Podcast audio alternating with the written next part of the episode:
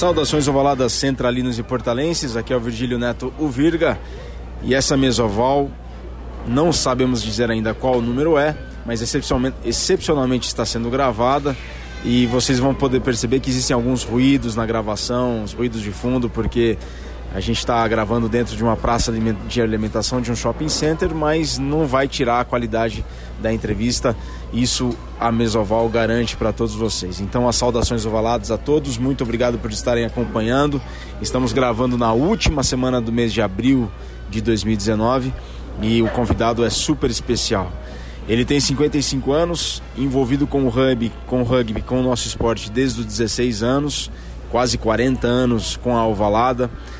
Hoje é profissional de educação física, é pequeno empresário, economista também e foi secretário de esporte de Curitiba entre 2013 e 2016. O Mesoval tem a honra de receber a Luísio Dutra. Hoje, com 55 anos, tem uma passagem fenomenal pelo rugby tem muita história para contar e para compartilhar. O Aloísio não só foi um dos fundadores, um dos criadores do Curitiba Rugby Clube lá em 1983, o primeiro clube, digamos, entre aspas, fora do eixo, Rio-São Paulo, e que levou o Curitiba para o lugar onde está hoje, dentro da elite do rugby brasileiro, bicampeão brasileiro, inclusive, temporadas de 2014 e 2016 da sua equipe principal. Aloísio, muito obrigado pelo tempo cedido. E é uma honra poder falar contigo e você estar tá falando para os microfones da Mesoval. Tudo bem? Tudo bem, Virgão. O prazer é meu, é um orgulho estar tá falando dentro desse programa. É, eu sou fãzão, você sabe disso, do, do, do, portal e do teu programa. Eu acho que faz com que a gente se mantenha minimamente atualizado dentro do rugby. Isso é um trabalho fantástico que vocês fazem. Tem que fazer uma correção. Eu chego em Curitiba em, no final de 85. Né? Já tinha dois anos. Eu cheguei a jogar contra o Curitiba, inclusive. Quando jogava pela FEI aqui em São Paulo. Cheguei em 84 a fazer um, um jogo lá em Curitiba contra os meus companheiros de clube. E o que, que te levou para Curitiba, Luiz? Trabalho, né? Trabalho. Foi eu larguei aqui a faculdade de engenharia na FEI e fui trabalhar em Curitiba e estudar lá também, onde fui estudar economia na, na, Universidade Federal do Paraná, mas fui em função do trabalho. E acabei criando minha vida por lá, fazendo minha vida por lá, tendo minha filha, minha família, enfim, tudo lá em Curitiba, que é a cidade que eu escolhi para viver. Ô Luiz, como é que começa a sua trajetória nos bastidores do rugby? Todo mundo sabe da, do seu envolvimento com o esporte, mas dentro de campo muita gente conhece, inclusive em São Paulo, até o Murilão, num último mesoval, mencionou que vocês estudaram juntos e vocês se conheciam desde aquela época. Você tinha até um apelido que você vai dizer qual é. Você vai dizer qual é. Mas o que, que te levou? Primeiro você conta do apelido, mas o que, que te levou a se envolver nos bastidores do Curitiba Rugby Clube? Bom, nos bastidores eu acho que é o seguinte, não tinha como jogar rugby na década de 80 é, sem se envolver com os bastidores do rugby, porque não tinha é, nenhum clube tinha diretoria estruturada, não tinha não tinha nada da estrutura que tem hoje. Na verdade, os clubes eram grupos de amigos que se reuniam para treinar e jogar rugby. Então, o envolvimento já começa naquela época. A gente tinha uma estrutura formal, eu, a primeira vez que eu fui presidente da, do, do, do, Curitiba foi em 1990, né? E, portanto, eu tinha 26 anos de idade, estava em plena atividade, e era assim que, que tocava o rugby naquela época, né? O apelido é Abobrinha. Por que Abobrinha, Luiz? Cara, é um troço... É o seguinte, eu, eu na época de escola, eu, eu era um bom aluno de matemática. Eu participei de três Olimpíadas de matemática e tal. E tinha um cara na minha sala, eu estudava no Mackenzie, era o Aníbal, e era daquela turma que chegava antes da aula, ia para trás do taquaral tal, e chegava mais alegre na sala. E lá a gente sentava em ordem alfabética, né? Então era o Aníbal, o Aloísio e o Aníbal do lado, né? E aí uma vez entrei numa discussão com um professor E aí o Aníbal depois da aula começou, cara, hoje a aula foi muito louca, cara. Que aí o cara começou a trocar aquelas abobrinhas com o professor Gentil, acabou a aula, cara. E aí dessa história do, do, do, do abobrinha surgiu, continuou a piada em cima do, do que ele falou, foi uma conversa mais longa. E aí pegou, pegou. Eu nunca liguei para isso, eu não tenho problema. Eu tive outros apelidos e tal, mas esse é o que ficou dentro do, do mundo do rugby. Que aí tinha pessoal da minha sala que jogava no time de rugby juvenil é, do Mackenzie que levou para dentro do treino essa história da abobrinha. E o Luiz, como é que é? Por exemplo, a gente pega o, vários casos. A, o Curitiba é o primeiro clube fundado fora do eixo Rio São Paulo em 83. Né? Depois você tem, por exemplo, o, o Ribeirão Preto, mas ainda está dentro do estado de São Paulo, em, o Ribeirão Preto em 92, tem o Piracicaba ainda nos anos 70, né? mas ainda está no estado de São Paulo. Mas fazer o rugby fora do eixo Rio-São Paulo, quão difícil foi fazer o rugby fora do eixo Rio-São Paulo, Aloysio? É muito difícil, porque é, tem que entender também a questão do pessoal de São Paulo. Aqui você tinha um uma, questão, uma situação cômoda, onde todos os clubes estavam, na verdade, dentro da capital de São Paulo. Não, não tinha. A gente, no máximo, ia até Campinas, Piracicaba, chegou a ter o time da Exalc, aí depois apareceu o time do Ita, antes do time do São José, né? Então, tudo coisa muito próxima. Então, por que que tinha que sair fora do eixo, né? é uma coisa que tem que ser entendida. Agora, quem estava fora do eixo era muito difícil, porque a gente vivia de fazer cinco, seis jogos no máximo por ano, né? Então ficava muito difícil se manter uma regularidade de jogo, elevar o nível técnico, era muito sofrido nesse sentido. Mas por outro lado fez com que essa base que criou o clube seja a mesma base que administre o clube até hoje. Né? Então, se por um lado gerou a dificuldade, essa dificuldade gerou uma união né? que fez com que possibilitasse o Curitiba ser o clube que é hoje em dia. Nomeadamente Lalo Lagarrigue, quem mais? Quem começa o Curitiba é o Lalo e o Maurinho, o Mauro Calegari, né? É, que começam a chamar, que está desde o início o Edgar Wilkins, que foi presidente até o final do ano passado, né? É, e, e, aí tem o Renato Degini, o atual presidente, que é o Gabriel Segalovic, é, o Marco Aurélio Zilhoto, todo o pessoal que está até hoje envolvido com o jogo, que está praticamente desde o início. Todos esses caras eu joguei junto, jogamos juntos e, e administramos juntos o clube, enfim. É a mesma base desde o início no Curitiba. É, Luiz, e o Curitiba foi vice-campeão da segunda divisão em 89, aí trabalhou os anos 90 e formou uma base que foi campeã brasileira da segunda divisão em 2005, que foi talvez o primeiro título de expressão do Curitiba em nível nacional. Como é que foi trabalhar esse tempo todo ali nesses 15 anos que colocaram o Curitiba já estava no Senado Nacional, mas colocaram definitivamente o Curitiba na elite do rugby do Brasil? a gente, eu acho que a gente tem que dividir em algumas fases, sabe? 89 foi a primeira vez que a gente ganhou um campeonato e começamos a jogar a primeira divisão. Mas o rugby do Brasil na década de 90 foi muito difícil. Quem, quem jogou nessa época, principalmente o início da década de 90, foi muito difícil. Muita violência dentro de campo, a coisa desandou, a questão disciplinar desandou. E, e, o clube foi, foi se arrastando durante a década de 90. É, a gente tem um, um, uma, uma, uma, nova fase quando vem a transmissão da Copa do Mundo em 2003, da Copa do Mundo da Austrália.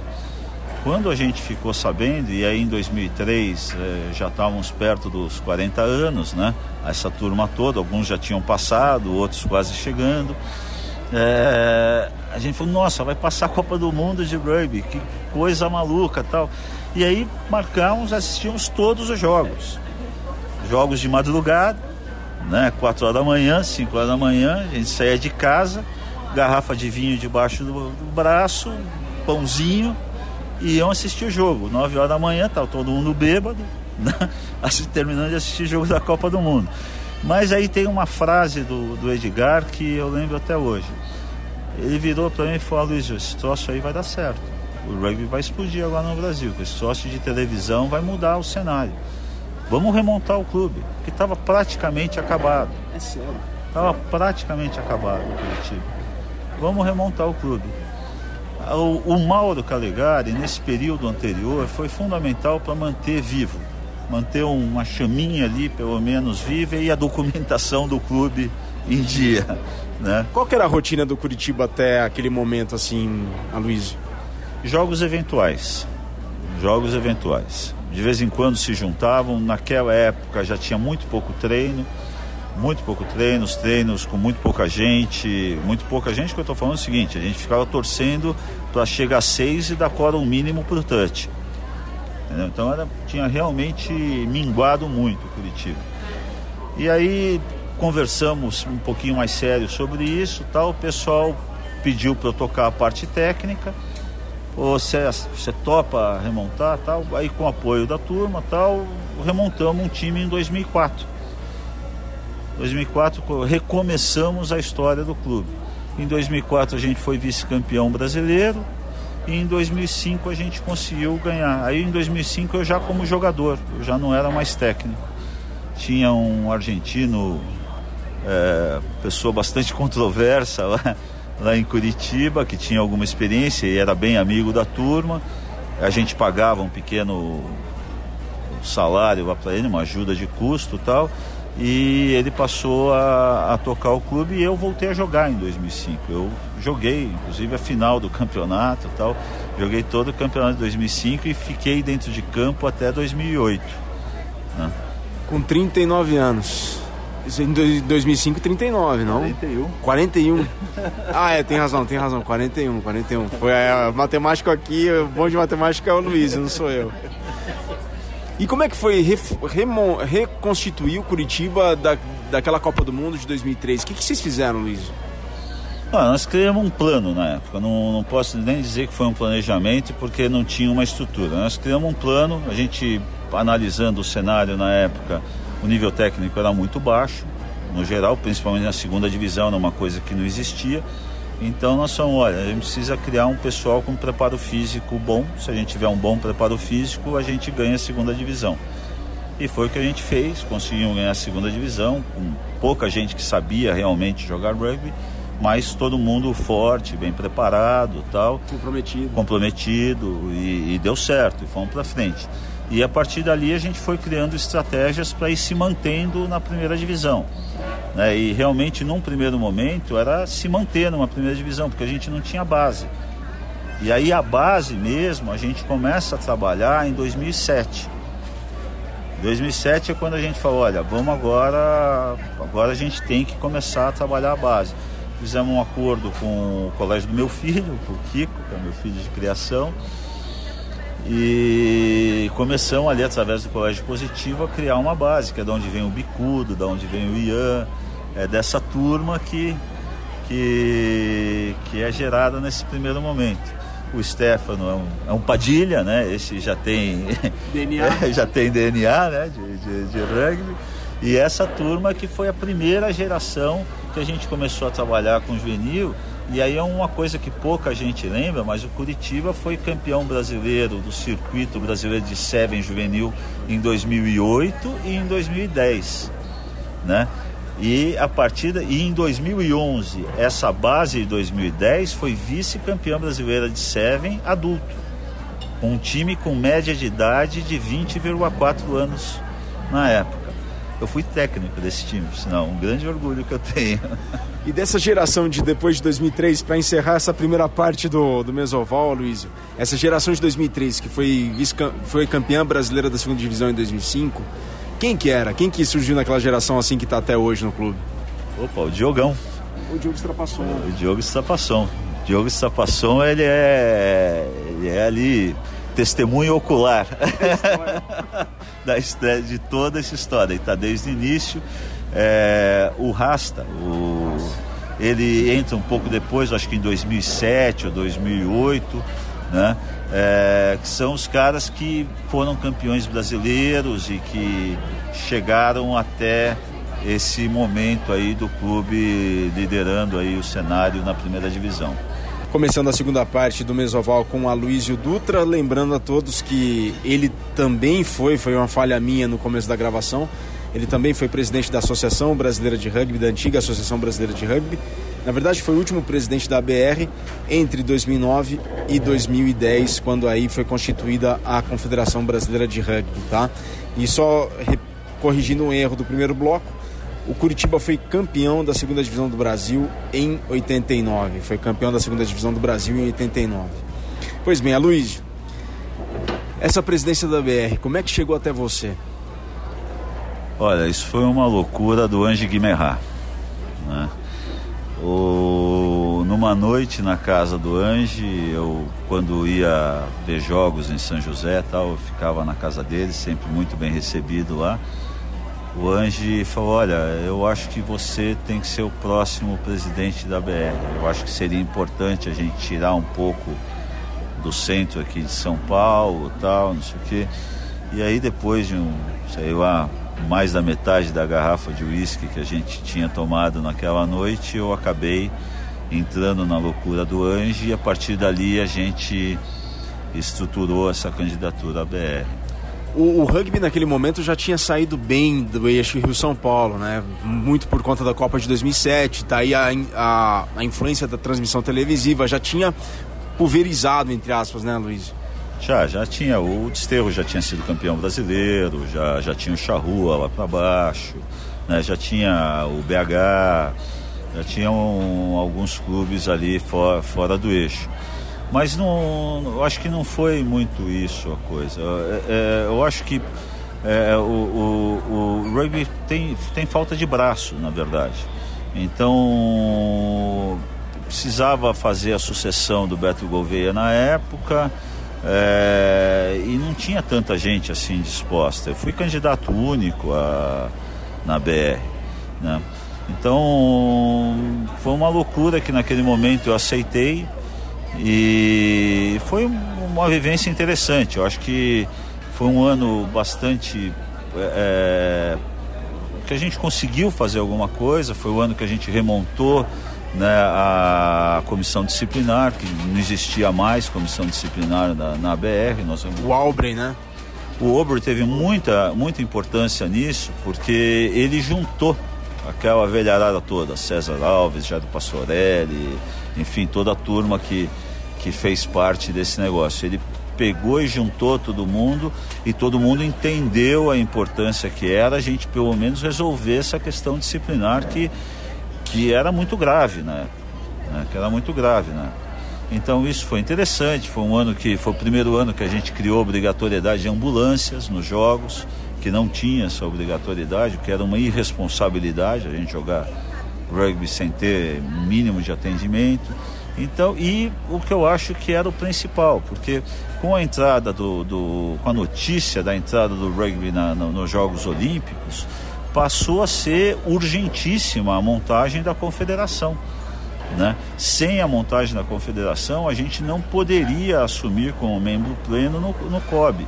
Então, o trabalho assim é, é de importância mesmo que é estruturante que foi feito durante aquele ano foi a criação da CBRU. Foi o grande marco, portanto, da, da sua gestão, você considera? A, a comissão disciplinar e a montagem da, do, da CBRU, Aloysio? Olha, eu não sei, essa questão de marco é, é um pouco relativa, eu não, não, não, não, não gosto, eu, eu, fui primeira linha a vida toda, então o meu trabalho sempre foi resgatar a bola para os backs fazerem o show deles, então é, eu continuo a fazer isso na minha vida. eu acho que eu fiz isso durante 2009. Eu, eu fui lá, resgatei a bola e entreguei para o pessoal competente, pessoal capacitado, poder fazer o que estão fazendo em termos de crescimento orçamentário no rugby brasileiro. Esse ano, em 2009, é também quando surge dentro do, do mundo, de volta para dentro do mundo do, do, do, rugby brasileiro, o Eduardo Mufarrege, o Jean-Marc Eclã, o Sami Arap, que também estava afastado, né?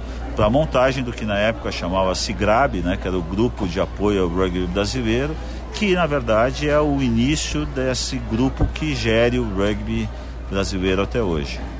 Ô Luísio, fazendo um parênteses aqui, é um gesto bastante altruísta, né?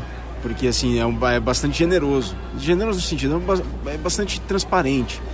Porque a gente vê dentro do esporte, dentro das confederações, várias confederações, presidentes que ocupam cargos por muito, muito tempo. E assim, você não fez questão de. Você abriu mão da, da situação e não fez questão de que continuasse no cargo que, que passou pela tua cabeça naquele momento? Ah, é o rumo que tem que ser seguido mesmo. O que, que, que, que passou pela sua cabeça? Assim, diante de tantos outros exemplos que não são bons exemplos, o teu exemplo foi um exemplo para várias confederações aí de outras modalidades, não? Tem duas coisas nisso, Virga. É... Minha mulher ficou grávida, a Leca ficou grávida, no final de 2009. Então ali, para mim, já estava claro que eu não poderia seguir morando em Curitiba e tal, não, não poderia seguir na presidência da, da BR. Quem tocou junto comigo naquela época sabe, eu vinha para São Paulo regularmente, não, não, ficava duas semanas seguidas sem vir para São Paulo. É, para poder, porque afinal as coisas aconteciam aqui. Tem uma, uma outra questão, não tão nobre assim, que teve uma oposição muito pesada do pessoal de São Paulo muito bem resolvida já, inclusive com os opositores da época, já tivemos conversas sobre isso e já ultrapassamos isso. É, em dois sentidos. Primeiro, que realmente o pessoal de São Paulo se sentiu um pouco incomodado com uma liderança externa, isso foi um, foi um fato. Né? É, e segundo lugar também é o seguinte, o pessoal que está na gestão hoje, eles fizeram uma alavancagem financeira é, de possibilidade financeira para a CBRU é muito importante, muito importante. E não teria sentido né, eles fazerem essa alavancagem financeira e uma outra pessoa fazer a gestão disso. Então, o Sami é um cara que estava dentro desse grupo. Né? Então, era uma coisa que tinha muito mais sentido naquele momento é, de, de acontecer. Né? Não foi uma coisa tão, tão tranquila assim como eu estou te falando. Tiveram momentos muito tensos, né? Se, é, mesmo porque eu, eu discordei do meio, da maneira como fizeram, né? mas é, fizeram. E, e, e, tá, e tá aí. Eu não, não segui, eu não teria chance de seguir com duas coisas. Primeiro, deixar muito claro, eu não teria chance de seguir como presidente tendo minha filha nascendo lá em Curitiba e, e, a, e a CBRU aqui. E segundo, uma vontade muito clara, explícita e colocada do grupo que assumiu a, a CBRU de que eles iriam assumir a CBRU. Bom, esse novo grupo foi formado, teve a CBRU, você volta para Curitiba, com, continua trabalhando nos bastidores do Curitiba Rugby Clube, leva o Curitiba, forma uma geração que foi super vitoriosa nacionalmente, 2014, 2016 o bicampeonato. Entretanto, o Aloísio assume um papel público. Como é que foi esse convite, Aloísio, e como é que foi a experiência de ter sido secretário municipal de esportes de uma das principais cidades do país? Olha, cara, foi uma experiência maravilhosa. É, tenho muito orgulho dos quatro anos como secretário. É, tenho convicção que fiz um bom trabalho no período que fiz lá. É, eu acho que sou dos poucos secretários de uma cidade desse tamanho que não tem nenhuma sindicância, nenhum processo, não tenho nenhum advogado contratado para resolver problema nenhum que eu tenha tido durante quatro anos ininterruptos de gestão. Então, como nesse aspecto muito legal, com um prefeito que é uma pessoa que eu admiro muito, que é o Gustavo Frutti, atualmente deputado federal. Admiro muito, é um grande amigo. Né? E o convite vem da amizade com a família Frutti. Eu estudei na Faculdade de, de Economia, na Universidade Federal, com a irmã do Gustavo, é, com a Eleonora Frutti. E através dessa ligação e deles saberem de toda a ligação que eu tinha com o mundo esportivo, é que veio o convite para eu assumir a secretaria. E foi um período pô, muito bom, de muito estudo, de muito conhecimento, de muito trabalho, enfim, uma experiência que eu vou guardar para minha vida toda como uma das melhores experiências profissionais que eu tive na minha vida. O que, que te levou? Qual foi a tua motivação para aceitar o cargo, Luiz? A motivação é saber que existem políticos sérios, existem pessoas sérias querendo fazer um país melhor, querendo fazer um lugar melhor para minha filha viver. É, isso é uma coisa que, em função de tanta porrada que o brasileiro leva, é, a maior parte do brasileiro acaba nem acreditando que isso existe. E eu sei que isso existe. Né? Eu sei que isso existe. Eu convivi e convivo com pessoas no mundo político muito boas, que realmente estão tentando fazer coisas da sua maneira, cada um seu pensamento, e aí não vai nenhuma, nenhum juízo de valor ideológico, nenhum juízo de valor ideológico, mas existem pessoas que querem fazer coisas boas para o país. Eu procurei, dentro da oportunidade que eu tive, contribuir um pouco demonstrando isso, que tem gente querendo fazer um país melhor. E eu acho que eu fiz o. deixei lá meu grãozinho de areia nesse sentido. Não há dúvidas disso, Aloysio, não há dúvidas disso. Mas, bom, o seu envolvimento com a secretaria teve o trabalho, mas também teve. Você voltou a ter um papel dentro da CBRU. Qual foi esse papel e como é que você recebeu o convite para poder integrar a função nova que te ofereceram, Luiz? Bom, quando quando estava terminando né, já o mandato em 2016, né, é, houve essa questão de passar a ter cinco representantes é, da base, né, chamam representantes da base dentro do CA. Né. O pessoal lá de Curitiba falou, olha, porra, nós precisamos que você vá e tal, seria importante para a gente a representação, fazia parte do plano estratégico do Curitiba Rugby ter representação em nível nacional tal, que aí o, desde 2010 o, o Curitiba já trabalha com, com mecanismos mais profissionais de planejamento, né? E aí eu topei, simplesmente topei, achei, bom, agora eu saio da, da secretaria, aí dá, dá para eu dedicar um pouco do meu tempo ao CA. E eu achei que poderia ir para o conselho e, e, e, poder contribuir um pouco com aquilo que eu vinha estudando e que estudo já há alguns anos, que são sistemas de desenvolvimento esportivo, que é dentro da, da, da matéria esporte aquilo que eu procurei me dedicar ao estudo.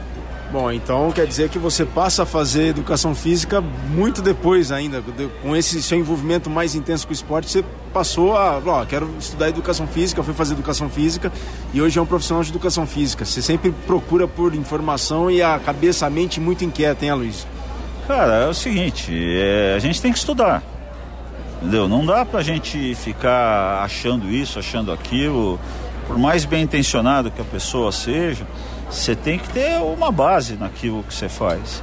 E quando eu assumi a Secretaria de, de Esporte, Lazer e Juventude, uma coisa que eu não conseguia entender no início era o porquê que o esporte não conseguia entrar na escola.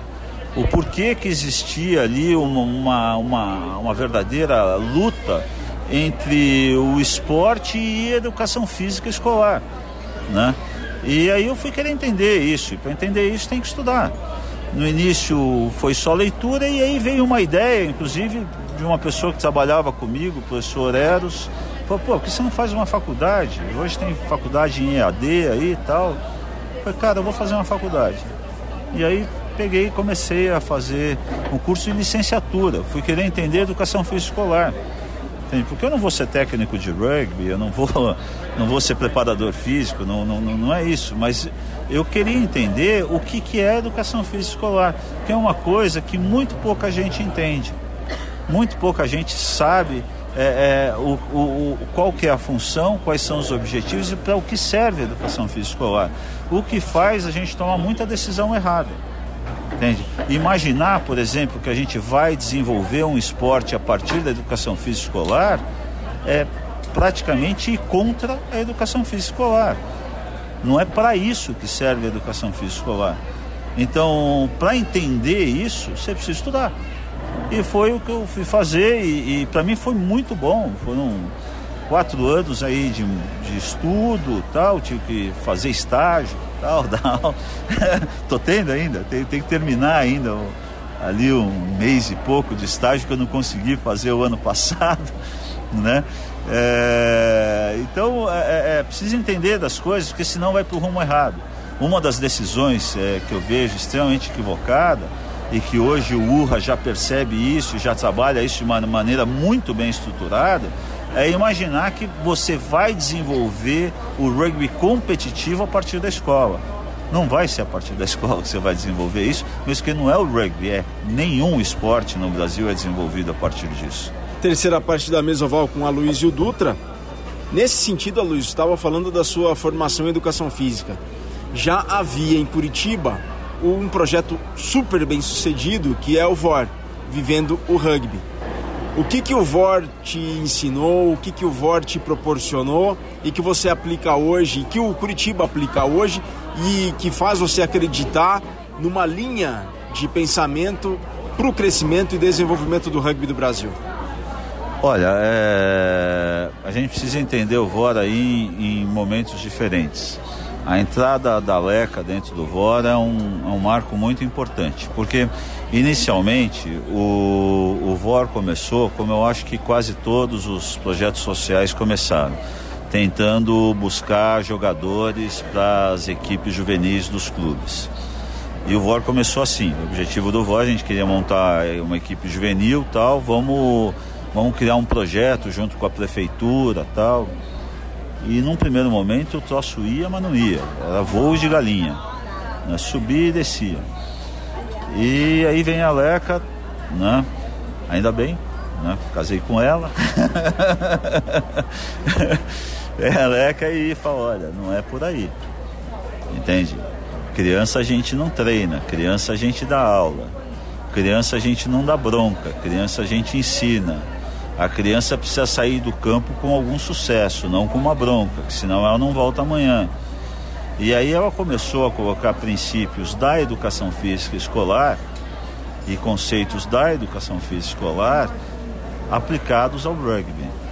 E aí a gente realmente tem uma virada muito grande em termos metodológicos. Formalizamos uma metodologia, a gente tem, a Leca foi trabalhar, escreveu essa metodologia, né? Passamos a treinar os nossos monitores, todos eles estagiários e tal, e, e passamos a trabalhar o, o rugby dentro de uma metodologia de educação física escolar, que é isso que é o VOR. Né? O VOR não, é, não, não existe treino, a gente procura fazer com que os, principalmente os monitores, os professores evitem de falar esse, esse termo, né? Ele trabalha o rugby de maneira que a criança tenha o contato com o esporte e caso ela queira é, praticar o esporte, ela vai para os sistemas de desenvolvimento, lá, para pro projetos de desenvolvimento que o Curitiba também tem hoje em dia muito bem estruturado. Né? Então acho que o grande sucesso do VOR foi isso. E foi isso que chamou a atenção do, do, do World Rugby, IRB na época. Foi isso que chamou lá em 2014 que fomos, tivemos essa grata surpresa de, de, de receber o prêmio Spirit of Rugby é, pela, dado pelo IRB, porque chamava a atenção deles um projeto de rugby onde 40% dos participantes eram meninas. Né? E por que eram meninas? Porque a gente tratava de educação física escolar. A gente não tratava é, do, do, do esporte rugby para ser jogado, mas sim para ser conhecido, para se ter contato com ele, enfim, para se iniciar no mundo do rugby. Bom, dentro desse processo todo, Aloísio, tem o que a gente vê hoje, que é o trabalho da seleção brasileira, que é o trabalho que vem sendo feito pela CBRU de alto rendimento, é, que é o trabalho que acontece no rugby do Brasil. Qual que é a sua opinião atual sobre o rugby do Brasil como um todo? Depois a gente entra em pontos específicos, mas como é que você vê o rugby do Brasil hoje, com toda a experiência que você possui? Bem lembrado você ter mencionado o VOR tendo recebido o prêmio Spirit of Rugby em 2014. Parabéns a Luiz, parabéns a Leca pelo prêmio. Como é que você vê o rugby do Brasil hoje, Aloysio, depois de tanta coisa vivida e vista? Fazendo uma correção, a Leca e o Aloysio aparecem muito, né? Mas é, o grupo que não aparece do Curitiba Rugby, aquele grupo que não não não, não tá na, nas mídias sociais e tal, ele é muito maior e muito mais valoroso do que pode se imaginar. É, a participação da e do Aloysio é muito menor nisso do que pode parecer. Mas, é, assim, sem tomar uma dose é difícil de falar, porque eu, eu tenho um misto de sentimentos. Por um lado, eu sou um torcedor que quem já me viu na beira do campo sabe como eu sou de gritar, de xingar, de torcer de maneira apaixonada. E eu continuo apaixonado pela, pela, pelo meu clube e pela seleção brasileira. Eu assisto jogo da seleção brasileira até hoje sozinho na minha casa, eu e a televisão. Entende? Porque eu não quero ninguém do meu lado, porque eu fico nervoso, eu xingo, eu grito. Então, e ver esses meninos fazendo o que eles estão fazendo, isso é uma coisa que fazia parte do meu sonho. Agora, eu vejo isso de uma maneira aí quando a coisa calma, quando eu vou pensar sobre o que eu vi, eu vejo isso de uma maneira muito preocupada. Eu vejo a cabeça se descolando do corpo e não sei onde é que vai parar esse pescoço. Sabe, eu não sei até onde que essa ligação entre cabeça e corpo vai aguentar, quando que isso vai romper. A gente hoje já não vê uma, uma ligação técnica entre aquilo que é praticado nos clubes e aquilo que é praticado na seleção. A gente não vê uma conexão entre as coisas. A gente vê uma decisão as decisões sendo tomadas olhando para a seleção brasileira, numa despreocupação muito grande com a repercussão que isso vai ter para baixo. Então, hoje, se por um lado eu sou fã de carteirinha, e sou mesmo, quem me conhece sabe que isso é sincero e verdadeiro, sou fã de carteirinha, não perco um jogo da seleção brasileira, não perco mesmo, torço pelos meus meninos, por isso que por isso eu, eu, eu, eu, mantenho essa paixão. Por outro lado, eu vejo dentro do meu clube né, as pessoas cansando, né, ficando cada vez mais exauridas de não fazerem parte disso, porque simplesmente os clubes não fazem parte disso. E isso é uma coisa, não sei como vão interpretar, mas a direção da CBRU toma decisões sem ter menor preocupação e muitas vezes sem mesmo ter respeito aos clubes brasileiros. Elas ficam tristes, portanto, as pessoas, com base na, em não fazerem parte do processo e, tam, e mas o, essa tristeza também se dá por conta da não apenas da ausência, Luiz, mas também da do, do propósito do, do trabalho de cada uma delas. Olha, eu, eu, acho que a gente sai de uma discussão básica. A gente não, não nós não discutimos o que, que a gente quer para o rugby brasileiro. Quem decidiu que a gente quer para o rugby brasileiro não foi a comunidade do rugby brasileiro, foi a direção, o CA da BR. Que de maneira, e, e aí não vai nenhuma crítica à administração do, do, da, da CBRU. É, eu tenho certeza que qualquer esporte no Brasil sonharia em ter uma diretoria e um conselho de administração como o rugby tem. Né? O que eu estou falando só é que existe um descolamento entre aquilo que é proposto e a comunidade do rugby. Né? É, não existe uma. Nós nunca tivemos uma discussão, nós nunca tivemos um grande encontro, é, um grande seminário, alguma coisa que promovesse essa discussão sobre o que, que a gente pretende do rugby brasileiro. Entende? Foi, foi escolhido um caminho e esse caminho está sendo trilhado e está sendo muito bem administrado pela, pela CBRU. Mas é esse o caminho que quem tem envolvimento com o rugby quer, porque uma coisa é eu tomar uma decisão sobre a minha empresa, né, sobre aquilo que eu criei com o meu dinheiro e que é propriedade minha. Outra coisa é eu tomar uma decisão sobre algo que é social, que não pertence a ninguém, que pertence a uma comunidade, que pertence a um grupo muito maior de pessoas. e que não está nem no Brasil, porque o rugby não é brasileiro, o rugby é uma propriedade que não, não, não é nem nossa. Então, eu, eu, acho que essa falta de discussão é, é, mais ampliada, mais dividida, né, é, é o que faz aquilo que eu falei no início, um certo descolamento né, é, entre a cabeça e o restante do corpo. E na sua opinião, Aloysio, para que não haja esse descolamento, o que, que deve ser feito? Olha, Virga, é, é difícil assim a gente responder é, de uma maneira muito objetiva isso, entende? Eu acho que os anos vão passando, né? A gente tem essa nova administração, com essa nova visão, com esse com todas as ferramentas na mão, com o mundo olímpico que mudou, mudou a história do rugby no Brasil, né? já vão para nove anos. Né? É, e, e eu acho que às vezes a gente fica com um certo receio de assumir o prejuízo. Entende? Fato é que a gente começou a andar com resultados da seleção brasileira de alguns anos para cá, né? Mas o resultado dentro dos clubes, no rugby de verdade, naquele rugby do dia a dia que a gente faz, a gente teve um crescimento muito forte até 2014, até 2013 para 2014, e dali para frente eu não vejo o, rugby de clubes crescendo. Pelo contrário, eu vejo o rugby de clubes diminuindo em termos de importância, em termos de qualidade, em vários sentidos, ao ponto do ano passado não ter tido o campeonato brasileiro de Seven masculino. Né? É uma coisa que passa desapercebida, mas na minha opinião é uma vergonha. Né? A gente deixou de ter um circuito brasileiro de Seven para não ter um campeonato brasileiro de Seven. E eu acho isso uma coisa que fere um pouco é, os princípios do rugby, os valores do rugby porque nós temos aqui no Brasil que ter uma gratidão eterna ao Rugby 7, que sem o Rugby 7 a gente não teria alavancado o rugby brasileiro, porque o Rugby 7 é que é o rugby olímpico.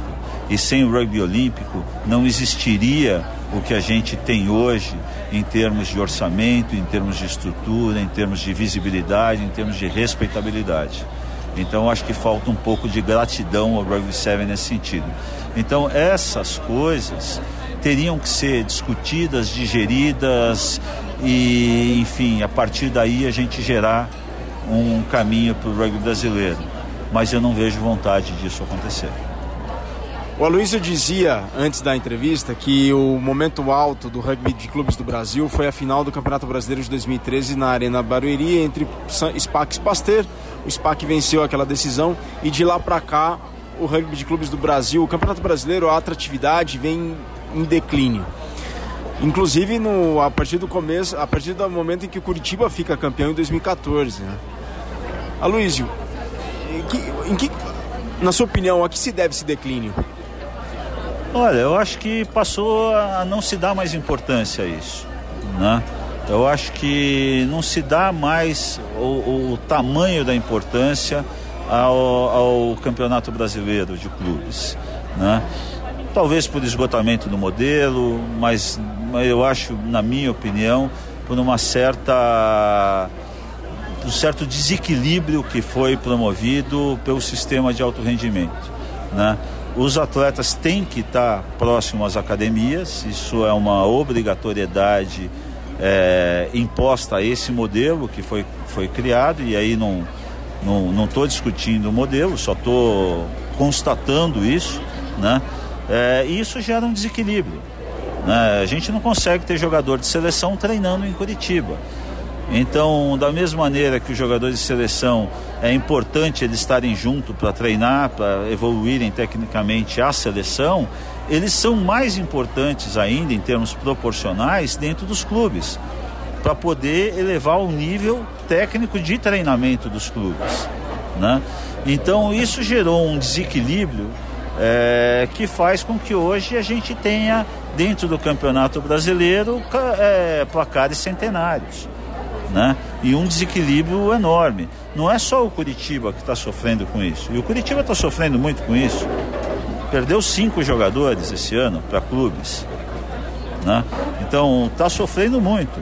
Mas não é só o Curitiba está sofrendo. A gente vê o Bandeirantes tendo problemas, a gente vê o Niterói tendo problemas, a gente vê o SPAC tendo problemas. Enfim, quem não conseguiu se ajustar dentro desse mundo onde é, é o, o, o, órgão principal é o sistema de alto rendimento, é, passou a ficar difícil de fazer. Né? A gente vê, por exemplo, talvez como um ponto de exceção, o Farrapos, mas de qualquer maneira o Farrapos tem um elemento da CBRU dentro da estrutura deles. Né? Então é, é, isso gera um desequilíbrio financeiro. Né? Eu falava o ano passado, quando eu ainda estava dentro da direção do, do clube, né, que tinha clube de São Paulo que pagava pagando por jogo para atleta, né, para atleta de outros clubes para jogar e contratou pagando por jogo. O Curitiba também tinha que pagar por jogo, para os seus próprios jogadores jogarem. Porque a gente tinha que pagar passagem para os caras virem de São Paulo para Curitiba para poder jogar com Curitiba. Então você gera um desequilíbrio econômico, inclusive, dentro do, do, do, do rugby de clubes, que fica difícil de você compensar isso. Então você perde a esportividade do, do sistema. A esportividade do sistema. Eu, para tantas, o que, o consequência que eu mais grave que eu acho que isso pode acontecer é das pessoas cansarem. Né? Pessoas cansarem, bastante você desiste. Porque, porra, você trabalha, trabalha, trabalha, e aí tem alguns caras que ganham isso de graça, que não precisam trabalhar. E aí, outra coisa, não estou criticando clubes que estão próximos de, de, de do, do, do, dos centros, não é isso. Se, talvez se a academia fosse em Curitiba, é, talvez não, com certeza, o Curitiba estaria fazendo uso igual. Eu só estou constatando, não, tô, não tem juízo de valor, não tem nenhum tipo de sentimento negativo né, com relação aos clubes que estão fazendo uso dessa estrutura. Mas o fato é que estão fazendo uso dessa estrutura e isso gera um desequilíbrio esportivo muito importante dentro do Campeonato Brasileiro. Quarto e último bloco do Mesoval, especial com o Aloysio Dutra ex-presidente da BR 2009-2010, ex-secretário municipal de esportes da cidade capital do Paraná, Curitiba, entre 2013 e 2016. Aloísio, os rumos que o rugby do Brasil tem tomado te preocupam? Preocupa muito, me preocupa muito. Mas, Júlio, como eu estava falando para você agora há pouco, a gente precisa lembrar que o rugby é um jogo. O rugby não é a coisa mais importante no mundo. A gente procura sempre falar para os meninos lá da, do, do vôlei, principalmente para os meninos que vão começar no, no, no, desenvolvimento esportivo, no projeto Rugby para Sempre, que é como a gente chama lá em Curitiba o projeto de desenvolvimento esportivo, que existe uma ordem de prioridade na vida deles que eles não podem inverter isso jamais. Em primeiro lugar a família, em segundo lugar o estudo, em terceiro lugar o rugby. Entende? É, não pode inverter isso. O rugby é um jogo, não é a coisa mais importante do mundo. Né? É, e profissionalmente é um caminho débil dentro do, do, do, cenário brasileiro. E não só do cenário brasileiro, como na maior parte dos locais do mundo. Né? É, se o futebol é um caminho débil para o mundo profissional aqui no Brasil, que dirá o, o rugby. Né?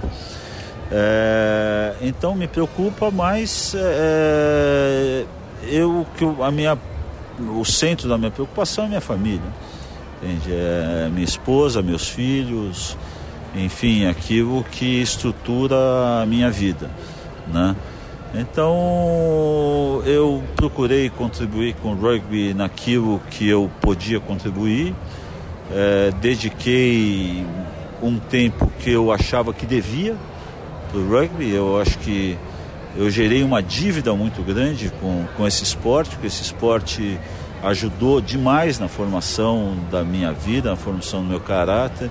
Se eu fui secretário de, de esportes de Curitiba é porque eu joguei rugby. Se eu casei com a Leca é porque eu joguei rugby e ela também. Né? Se eu tenho a Manu hoje em dia lá em casa, minha filha, é porque eu joguei rugby. Né? Então eu devo muita coisa a esse esporte. Mas eu acho que eu devolvi essa contribuição. Tenho minha consciência muito tranquila com relação a isso. Né? E eu estou num momento hoje da, da minha vida pessoal que eu preciso me dedicar mais à minha família e ao meu trabalho. Eu sou um pequeno empresário, minha empresa depende muito de mim e eu nos últimos anos, de 2013 para cá, eu até certo ponto fui negligente com, com esse lado da minha vida e chegou um momento que eu preciso me concentrar mais nisso, porque tem um monte de conta vencendo lá em casa. Meu Luísio, dentro da sua administração, dentro do seu envolvimento com o rugby, qual foi o momento de maior gratidão? Cara, um... alegria, gratidão, de que você destaca mais? Olha, eu não, eu não, eu não canso de ter momentos de gratidão pro rugby. Não, não tem dúvida, se a gente for colocar assim de maneira midiática a coisa, é, foi ver a Leca subindo num palco e, e recebendo das mãos do Bernardo Apacê o prêmio Spirit of Rugby. Isso eu assisti aqui, eu acho que foi um momento maravilhoso. Mas eu nem faz um mês eu fui na formatura da Kathleen, né, que eu vi começar no VOR, eu vi ser atleta do meu clube, eu vi fazer faculdade e hoje trabalha como fisioterapeuta num, fazendo faculdade com bolsa de estudos do, através do rugby, já fisioterapeuta num, num, num hospital. Porra, é, então eu, eu, não canso de, de, de receber de volta é, momentos de muito felizes e de muita gratidão a esse esporte. E o momento mais tenso, assim, que você ficou. que você que tenha gerado alguma tristeza, o momento mais difícil dentro do rugby para você, Aloysio? Você dizia nos bastidores que a partir do momento que começou, você começou a brigar com seus amigos, você falou: opa, peraí, isso já não está me fazendo bem. Passa por aí ou não? Ah, isso não, não tem a menor dúvida. Eu não, eu não, sei se é um momento triste. Não é um momento triste na minha vida, mesmo porque é, eu convivo é, pelo menos três vezes por semana com esses amigos que hoje dirigem o Curitiba Rugby. Continuam a ser os amigos da minha vida. Mas um momento onde eu tive que falar, olha, chega, eu, eu não posso seguir é, na, na administração é, do clube, não, não posso seguir mais com isso, que isso está é, atrapalhando a minha vida, eu acho que foi um momento mais difícil. Não foi um momento triste, porque não tem, realmente não tem tristeza, não briguei com ninguém, não estou brigado com ninguém, pelo contrário. A gente rema hoje, canoa havaiana. Tem, aliás, vários jogadores de rugby estão fazendo isso.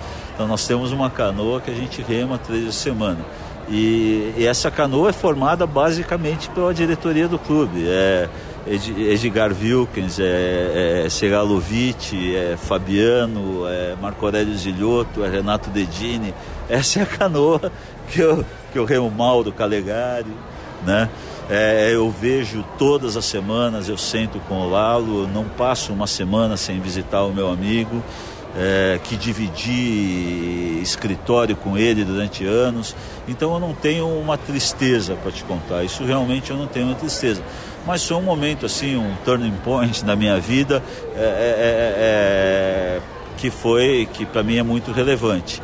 Mas muito tranquilo, estou muito em paz comigo, estou muito em paz com o meu clube, assisto todos os jogos em Curitiba. É, agora eu acho que vamos viajar para Florianópolis, que estão montando um carro lá, eu já vou arrumar um lugarzinho, uma carona ali para ir ver o jogo com desterro. Então eu continuo apaixonado pelo rugby e tal, só que eu tive que me desligar da administração é, do, do, rugby porque não, não, fazia muito sentido. É, mas para mim eu pensar de uma determinada maneira é, e os meus colegas, meus amigos de, de direção pensarem de outra maneira no clube. Então, quando isso acontece, é, é, é muito melhor você ceder para a maioria, né? Porque é uma maioria porra, fantástica. Não, não é que eu tô, não, não tô entregando, não entreguei nada. Não entreguei nada. A coisa tá, tá seguindo, tá seguindo do jeito que eles acham que tem que seguir e, e continuam na torcida, de vez em quando me ligam pedindo minha opinião sobre um assunto, sobre outro. ou que eu faça algum tipo de contato em função dos conhecimentos que eu adquiri. E naquilo que eu puder ajudar o meu clube, eu vou seguir ajudando. Só que agora fora da administração do clube. Voltando em relação ao crescimento e desenvolvimento do rugby do Brasil, Aloysio, num, isso tudo que acontece hoje dentro do rugby do Brasil, o processo de alto rendimento, a, a estrutura hoje como, tá, como que foi montada, estabelecida e está sendo executada, você não acha que é parte de um processo dentro, em nome de um sucesso do rugby do Brasil em nível internacional? Você não acha que isso tudo é um processo que o Brasil teria que passar uma hora ou outra? Não acho que o Brasil teria que passar uma hora ou outra, não necessariamente. É, mas eu acho que é isso que estão imaginando né, para o rugby brasileiro. A minha saída do Conselho de Administração da, da, da CBRU é, também foi nesse sentido. É, duas questões exatamente igual, uma questão muito pessoal, esse momento profissional que eu estou vivendo, que é um bom momento, por sinal, não, eu não posso reclamar do que está acontecendo, estou num momento de expansão profissional, mas eu não poderia continuar a vir para cá e principalmente não poderia continuar a vir para cá para ser uma voz dissonante né, dentro do conselho de administração. Porque você, é, é, para você poder é, gerar uma discussão que seja produtiva e que seja dissonante ao mesmo tempo, você precisa de muito tempo para isso. Você precisa estruturar, porque não, não pode ser, como eu já falei no início, eu não gosto do acho que. Né? Você tem que estudar, você tem que fazer, tem que se preparar e tal. E isso é uma coisa que ali no Conselho de Administração já não fazia mais sentido para mim. Eu achava uma coisa, o Conselho de Administração acha outra, e, e aí, volto a dizer, é, é, formado por gente séria, tal, é só divergência de opinião, não tem juízo de valor nenhum nisso aí. Né? É, então, é, eu acho que essas coisas, é, esse caminho que a gente está seguindo, é o caminho que foi escolhido né? por essa gestão que está aí. Se você me pergunta, é, é, isso que você faria? Eu falo, não, não é isso que eu faria. Entende? Eu primeiro desenvolveria a base. Eu não primeiro desenvolveria a cabeça. Eu acho que é, nós vamos ter problema lá na frente. Eu acho que a gente não tem público para o rugby no Brasil. Entende? Eu acho, eu fui assistir o jogo dos All Blacks, fabuloso, 35 mil pessoas, maravilhoso tal. Mas é, se alguém acreditar que aquilo é reproduzível, porra, não, conhece o Brasil, não conhece o mundo esportivo brasileiro, né? Onde o segundo esporte, que é o vôlei, se alguém assiste aí é, é, a Liga Brasileira de Vôlei, na sua etapa de classificação, não põe 500 pessoas para assistir um jogo. Né? Então, se, se a gente não criar base, se a gente não criar base esportiva e base de admiradores, eu, eu, eu não acho que a gente vai fazer uma coisa sustentável. Eu entendo a estratégia que está sendo criada hoje, que acham que a, a, o, o, a coisa que vai mudar essa, essa visão é a participação na Copa do Mundo. É, eu entendo, mas não concordo. Né? Por um lado entendo, por outro não concordo. Então é, é, eu não faria esse caminho, mas esse caminho foi o caminho escolhido né? pela, pela maioria de quem administra a CBRU. E nesse aspecto eles estão seguindo rigorosamente aquilo que eles se propuseram a fazer, ou seja, honestamente, sinceramente e de maneira competente estão seguindo o planejamento que eles criaram. Eu não criaria o mesmo, né? mas eles criaram, estão seguindo de maneira muito competente. Bom, Aloysio, infelizmente o Mesoval está chegando à sua reta final. A pergunta para encerrar: você tem algum você tem algum arrependimento? Olha, tem milhões de arrependimentos. O que eu já xinguei do lado do campo, o que eu já fiz de bobagem do lado do campo, principalmente do lado, menos dentro de campo, muito mais do lado do campo, eu me arrependia normalmente em torno de 30 segundos depois. Então eu tenho milhares de arrependimentos nesse sentido. Agora acredito que nada que seja realmente contundente. né? É, as pessoas que me conhecem já me perdoaram por essas bobagens que não foram poucas que eu fiz do lado do campo. Fiz algumas, é óbvio que muitas pessoas que não têm um contato comigo no dia a dia, né, acaba ficando gravado só aquela imagem. E eu procurei, com o tempo, tratar isso e diminuir. Hoje eu sou um cara mais calmo. para o pessoal do rugby que está começando o rugby agora, que está em qualquer lugar do país, assim, começando no esporte ou se envolvendo mais com rugby, ou que um, um torcedor, Aloysio, o que, que você diria para esse pessoal que é apaixonado e vive o rugby assim como você viveu e vive? Olha, o rugby é um esporte maravilhoso, é um esporte complexo, é um esporte que precisa ser estudado, que precisa ter dedicação, precisa ter esforço, precisa realmente viver, conhecer e estudar. E, e ele te dá muito em troca, te dá muito em troca. Então vale a pena, mas vivam o rugby de maneira verdadeira. Olhem aqueles valores que são objetivos dentro do, do rugby e pratiquem ele. Né? Os valores do rugby não são feitos só para ser escrevidos no rodapé de um site eles são para ser vividos no dia a dia, nas suas atitudes, na sua maneira de jogar, na sua maneira de treinar e na sua maneira de enfrentar o terceiro tempo depois. Paixão, disciplina, respeito, integridade e solidariedade. Aloysio, muito obrigado pela mesoval especial. Foi uma honra, obrigado por todas as opiniões compartilhadas, por tudo aquilo que foi dito, que eu tenho certeza que o pessoal vai poder refletir em cima de tudo isso aí. E obrigado pela sinceridade, obrigado pelas opiniões expostas e por tudo que você fez e faz pelo do Rugby do Brasil. Os cumprimentos estendidos para o Curitiba Rugby Clube, para o Rugby do Paraná, para a Leca e de todos aqueles com quem você trabalhou essa vida toda. Parabéns.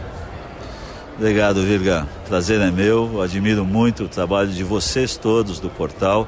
Por favor, não desistam.